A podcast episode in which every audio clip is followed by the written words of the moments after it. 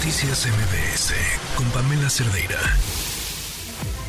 Un análisis preciso del ámbito nacional e internacional. Es Rashabot en MBS Noticias.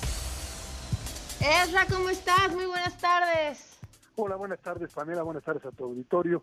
Bueno, pues en una hora, hora y media más bien, comenzará pues este foro, este foro, el penúltimo foro del Frente Amplio por México con las dos candidatas, Beatriz Paredes Ochil Gales, y bueno, pues en medio, por supuesto, de una expectación con respecto a cómo esto va a concluir.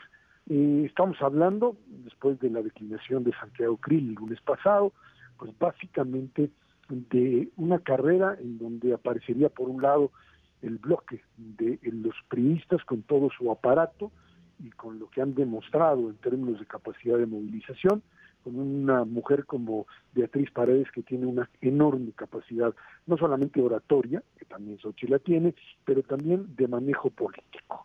Lo que en un momento fue un tema de tensión, fundamentalmente el fin de semana pasado, cuando pues ahora sí que ahí les amarraron las navajas a las dos y, y el tono pues comenzó a subir y cuestionar cosas o cuestionar, se cuestionaron si realmente estaban en la misma línea de no confrontación o si esto era pues básicamente una pues un escenario para sacar de la pista a la otra. Y bueno obviamente recibieron ahí instrucciones de que por favor esto no podía funcionar de esa manera.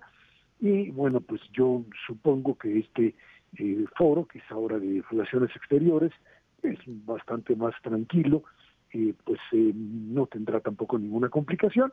Ahí estarán las dos tratando de mostrar pues, su propia capacidad discursiva. Esto en, medio de un ingrediente que se cuela precisamente en, el lugar en donde se realiza el foro, que es Guadalajara.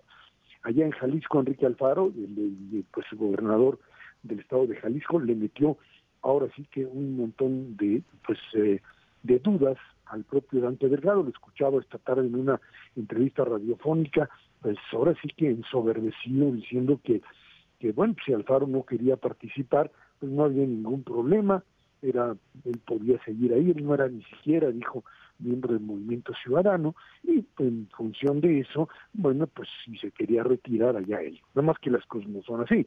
Uno de los bastiones fundamentales del movimiento ciudadano es sin duda Jalisco, y si Alfaro comienza a operar, que no se va a quedar cruzado de brazos, no está manco, ni por supuesto sin la capacidad de acción, pues eh, ya lo vimos hoy en la mañana en una pues, abierta, en un encuentro abierto, lo hicieron público entre Xochitl Gálvez y el propio Alfaro, en algo que pues parte al movimiento ciudadano prácticamente en este momento en dos niveles. Aquellos que siguen optando por lo que llaman en la lógica mágica, le llamaría yo, de Dante Delgado, que dice que, pues, que él tiene eh, datos de que ellos son la segunda fuerza, y un, imaginario que no sé qué es el equivalente, pero la verdad es que sí me parece que está prácticamente fuera de toda lógica pensar que Movimiento Ciudadano, que tradicionalmente ha tenido pues, eh, este tipo de liderazgos locales, pueda generar, después de esta polarización en la que estamos viviendo, Pamela, donde es una elección de a dos bloques, nos queda claro, y el riesgo que corren estos partidos que quieren asumir realidades inventadas es que terminen por desaparecer. Básicamente, no porque no tenga una fuerza movimiento ciudadano, sino porque en un tema de referéndum, con el que nos vamos a ver el, año que entra de o la continuidad de la 4T o su sustitución por un modelo nuevo de desarrollo democrático, bueno, pues vamos a ver que esta tercera opción queda fuera.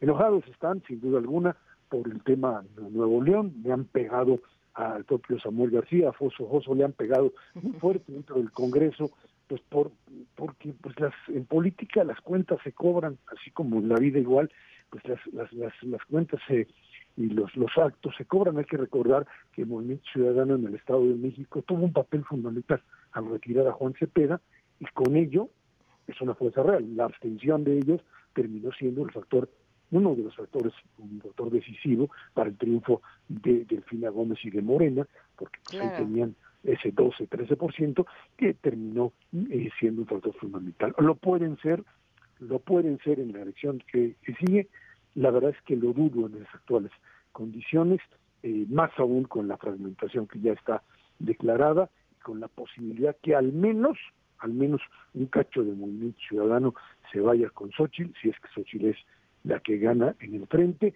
y en función de eso, bueno, pues ahí está. Es un partido que andando viendo qué cacha. Y en una de esas, pues dicen por ahí, está viendo que si Marcelo se sale, a lo mejor pues me aviento a Marcelo, y qué tal que gana Beatriz, y entonces me jalo a, a Xochitl. Es algo así como una especie de franquicia que termina por convertirse en un muy buen negocio siempre y cuando las condiciones se le den. Hoy, hoy parece que eso no funciona. Hoy parece que los dados están echados, la suerte está echada a partir de lo que podría ser la confrontación entre la candidata, dicen por ahí, del presidente y del otro lado, pues Xochitl tiene ventaja, pero hay que recordar que pues en la en el juego que han planteado, y esto es importante destacarlo, el, eh, la encuesta o más bien la, la, la, encuesta la encuesta va a tener una carga eh, pues bastante menor que lo que tenía anteriormente, o sea, la encuesta telefónica tiene una carga del 30%, eh, la encuesta en, hogares tendrá un 70%, más, por supuesto, la otra parte que es pues el voto en las, eh, pues, en las urnas que vayan a armar, lo que pues no la pone tan fácil.